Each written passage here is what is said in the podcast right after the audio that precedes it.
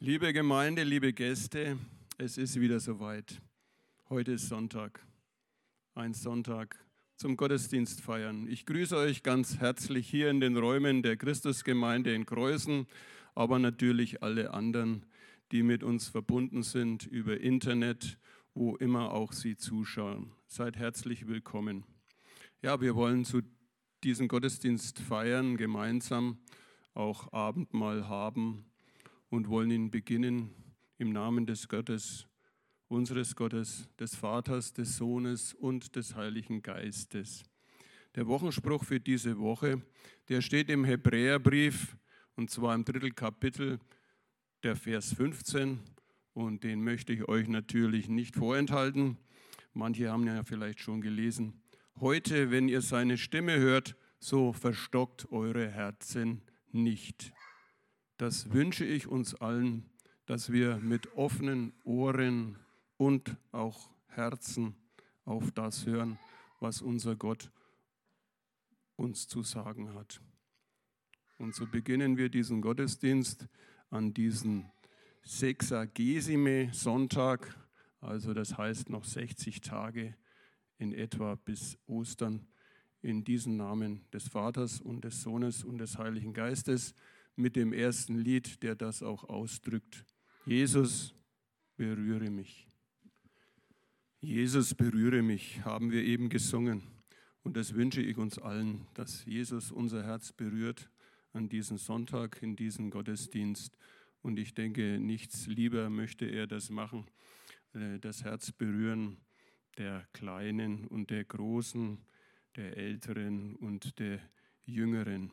Ja, und die kleineren, die haben natürlich ihren eigenen Gottesdienst und ich denke, das ist auch gut so. Und wir wollen sie jetzt unter ihren Segen stellen und ich möchte auch für sie beten. Ja, Herr Jesus, danke, dass unsere Zukunft in den Jüngeren liegt und dass du die Kinder gesegnet hast und dass du selbst gesagt hast, lasset die Kinder zu mir kommen. Danke, dass ihr auch jetzt ihr eigenes Programm habt. Segne sie tu ihnen Gutes und ihre Herzen und Ohren auf. Amen. Ich möchte einfach mal eine Frage stellen.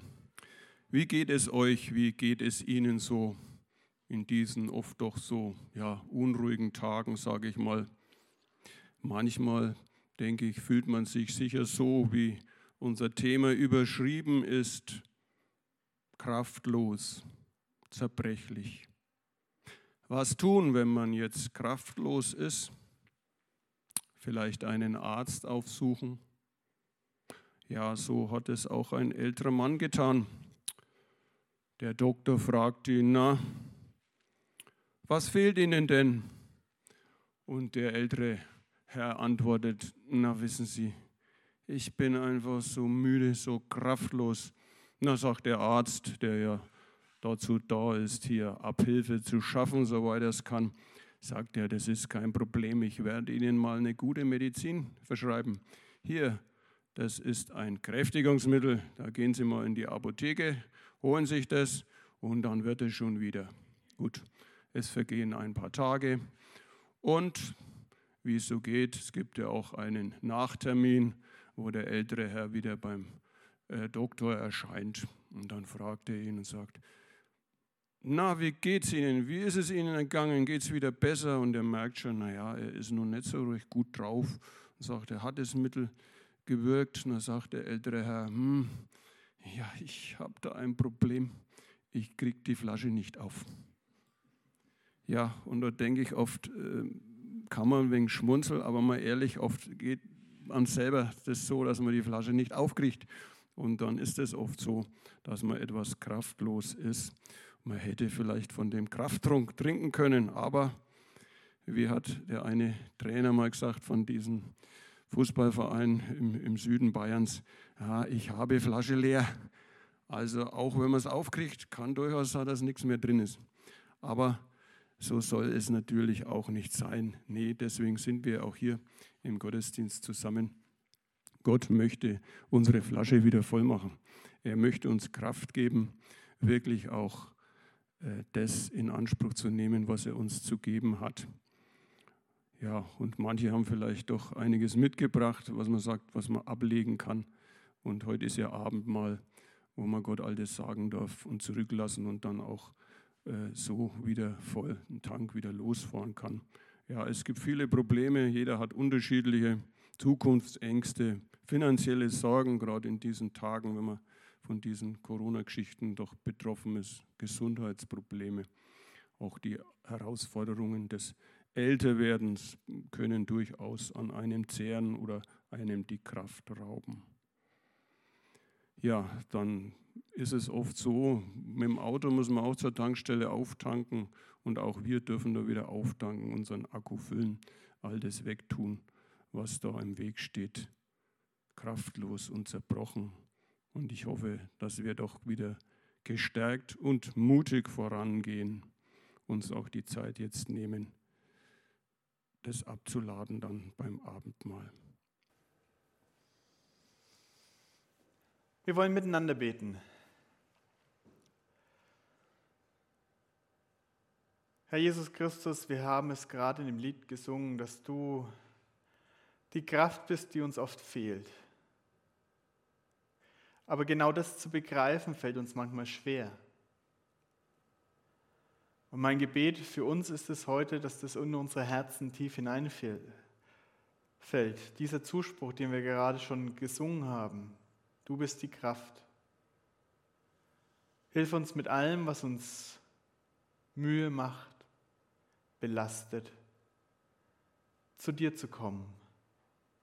Schenk uns neuen Mut dazu, auf dich zu sehen. Und dazu segne bitte alles Reden und Hören. Amen. Ich habe ja das Gefühl, dass wir als Gemeinde gerade besonders herausgefordert und gefordert sind. Ich weiß nicht, wie es euch geht, aber nach meinem Gefühl ist es gerade so eine gewisse Zeit der, der Hiobsbotschaften. Also so wie bei Hiob eine traurige oder herausfordernde Nachricht nach der anderen. Ich weiß nicht, ob ihr die Geschichte kennt, ne, aber ganz am Anfang, da kommt ja wirklich ein Bote nach dem anderen zu mir und sagt, ah, und das noch, und das noch, und das noch. Und wenn ich so in die Gemeinde schaue, habe ich das Gefühl, da ist es genauso. Also, wir haben ja eine, einen Gebetskreis und auch eine WhatsApp-Gruppe und da treffen diese Hiobsbotschaften so nacheinander ein.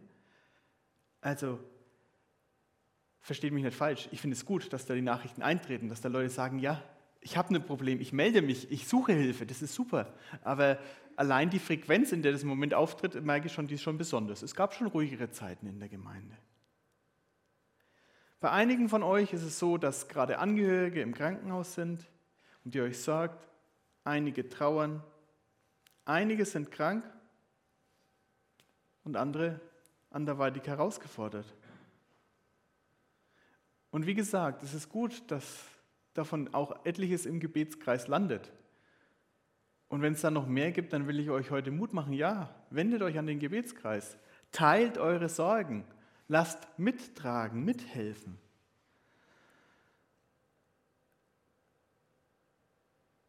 So gesehen dürfen es auch noch mehr Nachrichten werden. Aber ich finde halt im Moment zeigt sich da einfach ein Trend.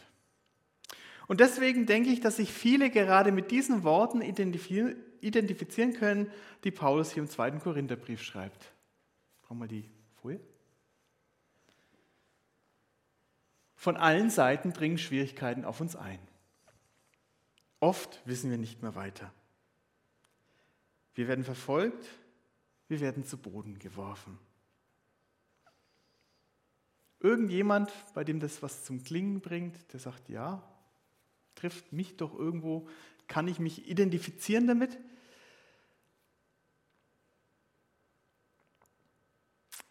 Wie gesagt, das hier ist nur die halbe Wahrheit. Ich habe was ausgelassen, da sind Striche drin. Das sollt ihr jetzt nicht euren Namen dahinter schreiben, gedanklich, sondern das ist nur ein Teil der Erfahrung. Denn Paulus sieht nicht nur die Herausforderung, die er hier schreibt. Paulus sieht mehr. Er weiß sich in allem gehalten. Paulus weiß, dass sich in all den genannten Umständen sich Gottes Herrlichkeit offenbart. Und ja, das ist eine große Spannung, die man erstmal aushalten muss. Paulus nennt diese Spannung von Gottes Herrlichkeit und Herausforderung ein Schatz in irdenen Gefäßen. Gefäßen. Ich lese uns den Predigtext in 2. Korinther 4, Vers 7. Wir allerdings sind für diesen kostbaren Schatz, der uns anvertraut ist, nur wie zerbrechliche Gefäße, denn es soll deutlich werden, dass die alles überragende Kraft, die in unserem Leben wirksam ist, Gottes Kraft ist und nicht aus uns selbst kommt. Von allen Seiten dringen Schwierigkeiten auf uns ein und doch werden wir nicht erdrückt. Oft wissen wir nicht mehr weiter und verzweifeln doch nicht. Wir werden verfolgt und sind doch nicht verlassen. Wir werden zu Boden geworfen und kommen doch nicht um. Auf Schritt und Tritt erfahren wir am eigenen Leib, was es heißt, am Sterben Jesu teilzuhaben.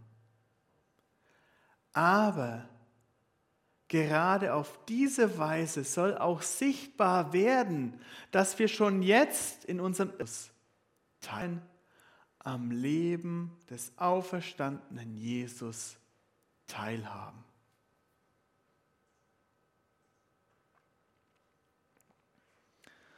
Paulus kann Jesus in allen seinen Umständen erkennen.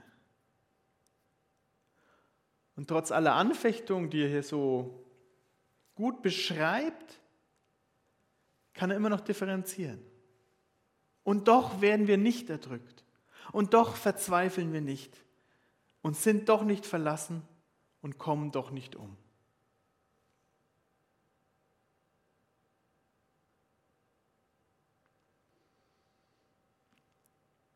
Man kann also sagen, jede Anfechtung, die du in deinem Leben durch Gottes Hilfe überstanden hast oder gerade irgendwie so durchstehst gefühlt, ist ein Zeichen dafür, dass Gottes Herrlichkeit in deinem Leben sichtbar wird. Bitte was? Das soll ein Zeichen der Herrlichkeit Gottes sein? Jede Anfechtung, die du überstanden hast, macht deutlich, dass diese überschwängliche Kraft nicht von dir ist, sondern von Gott kommt. Mir wurde das eigentlich letzte Woche deutlich, als wir uns in der Gemeindeleitung über die unterhalten haben.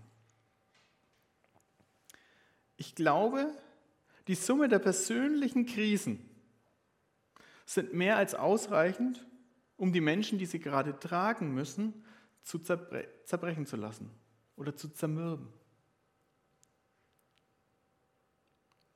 Aber ich bin mir auch sicher, würde Gott nicht trotz aller Krisen gerade handeln,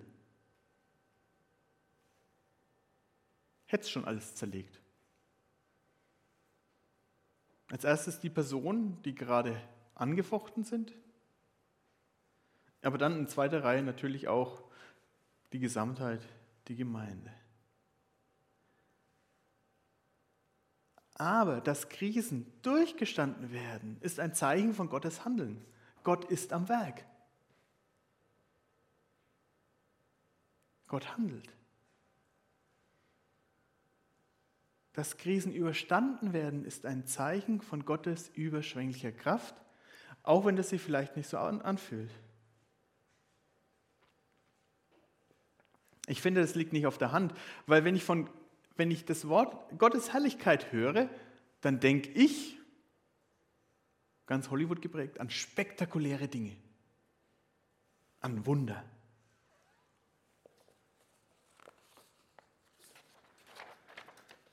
Oder eben wie Jesus drei seiner Jünger am Berg der Verklärung mal seine Herrlichkeit gezeigt hat. Wie er strahlend hell wurde.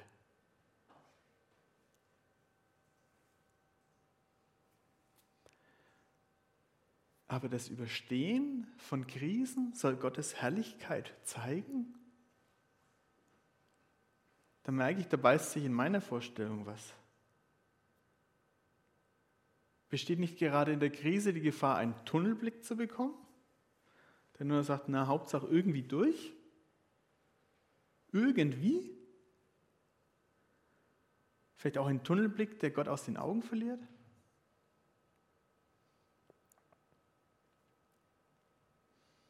Aber es gibt auch einen zweiten Tunnelblick.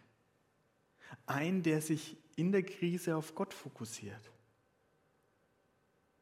Gerade in den Zeiten, wo wir uns kraftlos und zerbrechlich fühlen und es vielleicht auch sind. Denn egal, in was du gerade steckst, was du gerade durchmachst, dir gilt die Verheißung, dass Jesus das geknickte Rohr nicht zerbrechen wird und dass er den glimmenden Doch nicht verlöschen lassen wird.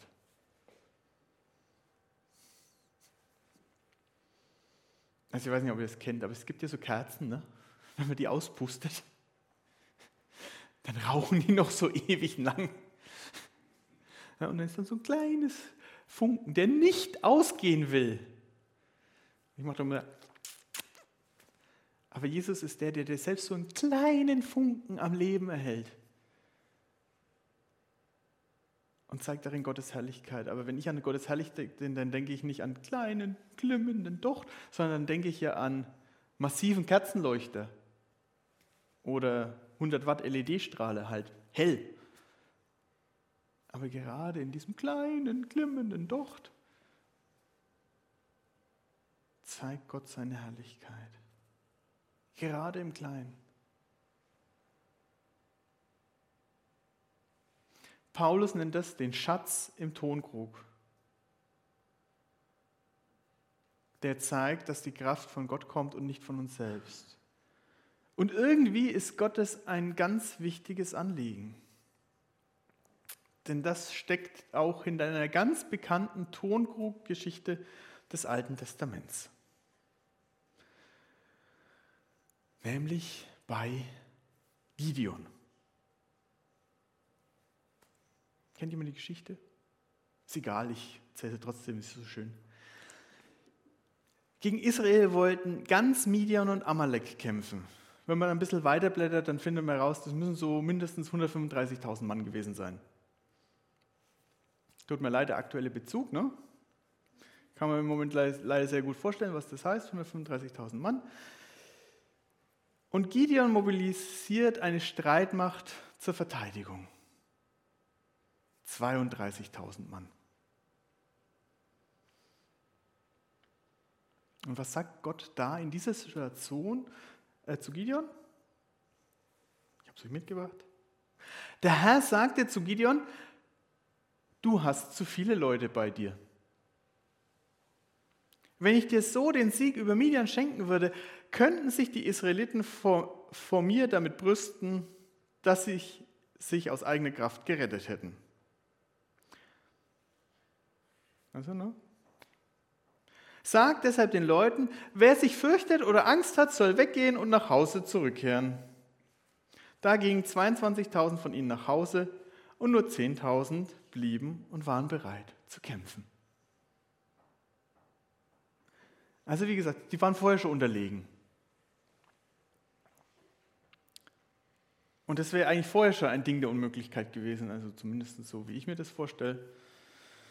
Ähm, und dann sagt Gott noch, äh, das Problem ist nicht, dass ihr zu wenig seid. Das Problem ist, ihr seid zu viele. So was kommt in meinem Denken selten vor, ne, zu sagen. Und Gideon macht die Ansage, okay, ich habe eine gute Nachricht von euch, also jeder, der Angst hat, darf bitte gehen. Und zwei Drittel da denken, puh, na dann, schnell weg.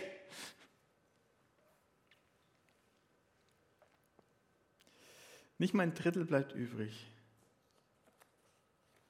Und jetzt gab es noch ein Problem. Sie waren immer noch zu viele. Immer noch zu viele für Gott. Also schaut Gott selber nochmal drüber macht ein eher seltsames äh, Casting, Auswahl äh, für die Truppe. Und das lesen wir weiter später. Als Gideon seine Krieger sagt, Gideon führt ihn mal zum Wasser, dann schaue ich mal drüber. Als Gideon seine Krieger zum Wasser führte, sagte der Herr zu ihm, alle Männer, die das Wasser mit der Zunge schlürfen wie Hunde, sollst du in eine Gruppe zusammenstellen. Und alle Männer, die sich zum Trinken hinknien, sollen eine zweite Gruppe bilden. Habt ihr schon mal von einem Gewässer getrunken? Ich habe mir das mal kurz überlegt, aber ich denke mir, ich käme, glaube ich, nie auf die Idee, also ich würde immer die Hand nehmen. Wer macht denn sowas? Also, wer macht denn sowas? Wie kann man denn vorstellen?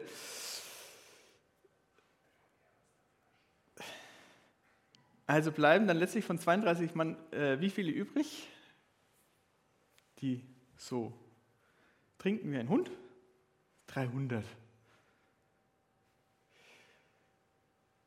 Und der Herr sprach zu Gideon, durch die 300 Männer, die geleckt haben, will ich euch erretten und Midian in deine Hände geben. Aber alles übrige Volk soll gehen, jeder an seinen Ort. Von 32.000 bleiben 300 übrig. Das ist nicht mal ein Prozent der ursprünglichen Leute. Nicht mal ein Prozent. Also so gesehen sind wir doch durch Corona noch ganz gut durchgekommen. Ja, wir haben Fehler gelassen, Fehlern gelassen, aber mit einem Prozent, äh, das äh, ist gut, dass ihr mir das nicht angetan habt. Ein Prozent ist da. Und die bekommen alle zur Kampfausrüstung einen Tonkrug, in dem ist eine Fackel und eine Posaune und damit marschieren sie los. Und das Irre ist, sie müssen gar nicht kämpfen. Sie bleiben rings ums Lager stehen. Auf ein Kommando hin zerbrechen sie die Tonkrüge, schreien für den Herrn und für Gideon. Halten ihre Fackeln hoch, blasen die Posaune den Rest macht Gott, indem er das Schwert eines jeden gegeneinander richtet, sagt die Bibel. Und das Volk Israel, diese 300 Mann, bleiben stehen, bis das Heer geflohen war.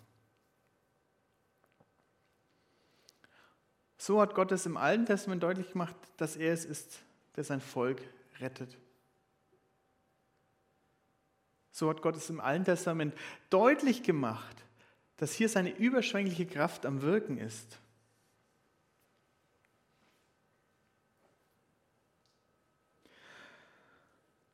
Dietmar Kammler, Vorsitzender des Süddeutschen Gemeinschaftsverbands, hat es einmal so in einer Predigt formuliert. Gott legt seinen Schatz in irdene Gefäße, um mitten in deren Zerbruch das strahlende Licht hervorleuchten zu lassen, das auch noch den letzten Feind zu überwinden vermag. Immer und überall tragen wir das Sterben von Jesus an unserem Körper herum, damit auch sein Leben an uns deutlich sichtbar wird. So sagt es Paulus. Was für den Apostel in besonderem gilt, das gilt auf umfassenderer Ebene für jeden Christen. Wir werden in Angreifbarkeit, Verletzlichkeit, Ohnmacht, Schwachheit und Hinfälligkeit hineingegeben, damit mitten in unserer Schwachheit die Kraft Gottes aufleuchten kann.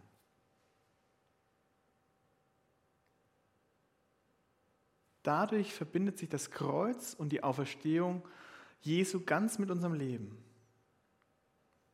Der Auferstandene nimmt durch seinen Geist Wohnung in uns, um mitten im Zerbruch unseres zerbrechlichen Tongefäßes hervorzuleuchten.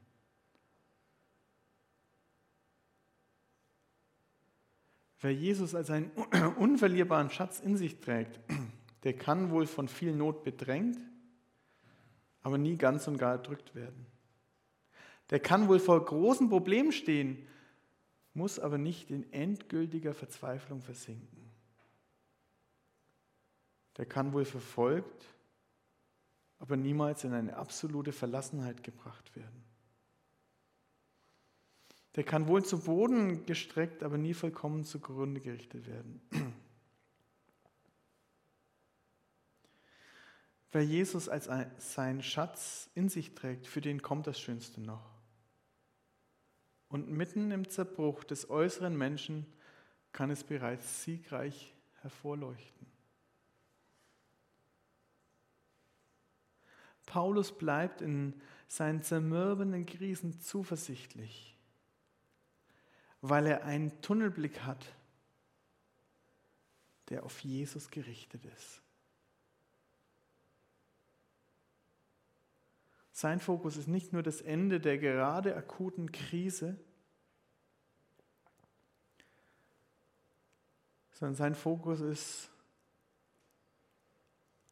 darin, in der Krise, ist Jesus. In der Krise bin ich mit Jesus verbunden. Paulus sagt, ich habe Anteil am Sterben Jesu. Und genauso werde ich Anteil am Leben Jesu haben.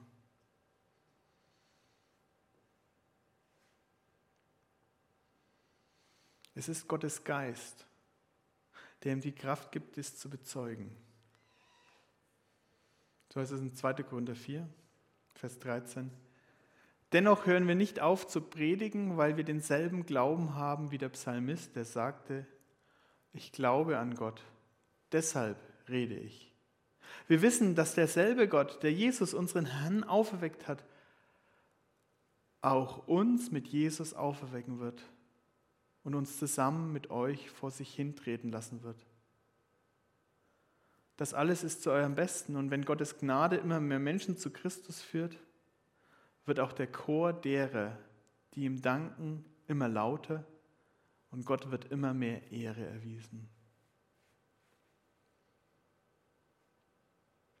Ich wünsche euch also gerade in der Krise, in der du vielleicht gerade bist, einen Tunnelblick auf Jesus, dass er am Ende des Tunnels steht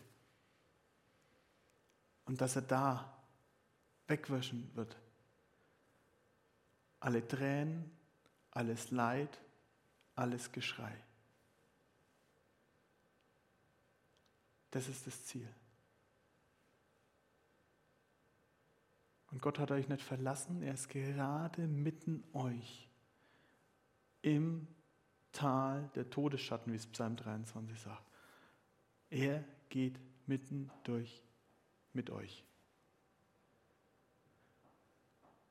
Und das wünsche ich euch.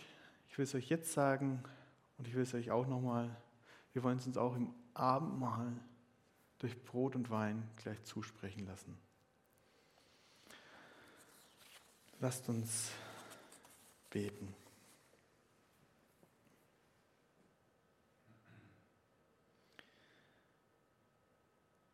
Herr Jesus,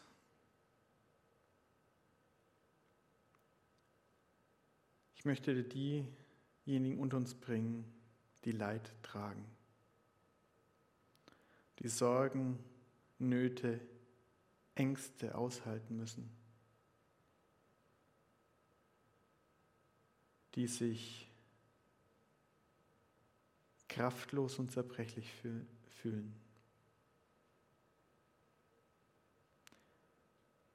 Schenk du in allem einen Blick auf dich, den Anfänger und Vollender unseres Glaubens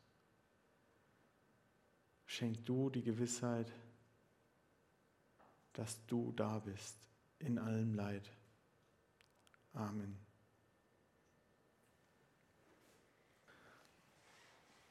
Lasst uns beten, wie Jesus Christus uns gelehrt hat. Und ich bitte, wenn es möglich ist, dazu aufzustehen und euch zu Hause eine Haltung einzunehmen, die euch beim Beten hilft. Vater unser im Himmel, geheiligt werde dein Name, dein Reich komme, dein Wille geschehe, wie im Himmel, so auf Erden. Unser tägliches Brot gib uns heute und vergib uns unsere Schuld, wie auch wir vergeben unseren Schuldigern. Und führe uns nicht in Versuchung, sondern erlöse uns von dem Bösen. Denn dein ist das Reich und die Kraft und die Herrlichkeit in Ewigkeit. Amen. Jesus Christus spricht, wie mich der Vater gesandt hat, so sende ich euch. Darum macht eure Herzen und Sinne weit für den guten Segen Gottes. Der Herr segne euch und behüte euch. Der Herr lasse sein Angesicht leuchten über euch und sei euch gnädig. Der Herr hebe sein Angesicht auf euch und gebe euch Frieden. Amen. Ja, wie heißt so schön, last but not least. Also noch einige Informationen für euch auf den Weg oder auch zu Hause. Ja, herzliche Einladung natürlich zum nächsten Gottesdienst am nächsten Sonntag.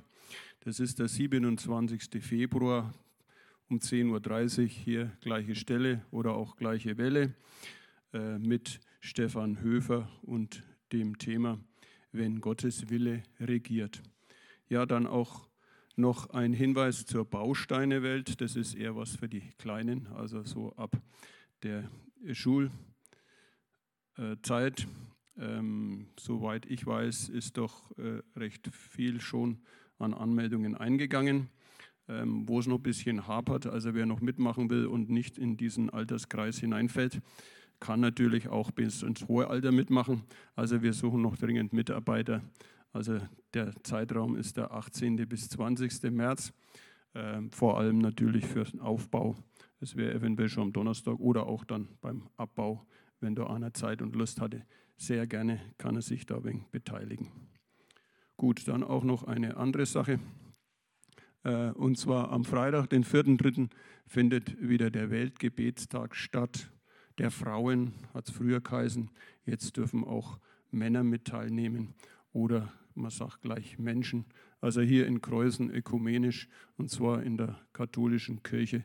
Bis dorthin ist ja noch etwas Zeit. Der vierte, dritte, das wäre ein Freitag. Ja, dann darf ich äh, auch herzliches Dankeschön sagen für die finanzielle Unterstützung.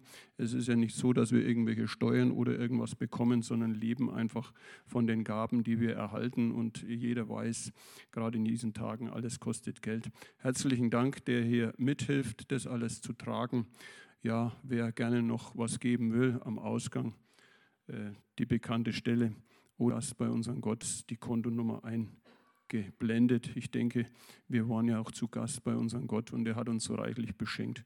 Und da denke ich, ist es gut, auch mal wieder was abzugeben und Gott lässt sich nicht schenken. So habe ich das oft erlebt. Wenn man was abgibt, ja, dann gibt er einfach auch wieder zurück. Ja, Dankeschön. Dann bleibt mir nur noch übrig, euch eine schöne, gute Woche zu wünschen. Gottes Segen. Bleiben Sie dran und die an den Geräten zuschauen und schalten Sie wieder ein. Gott befohlen und tschüss.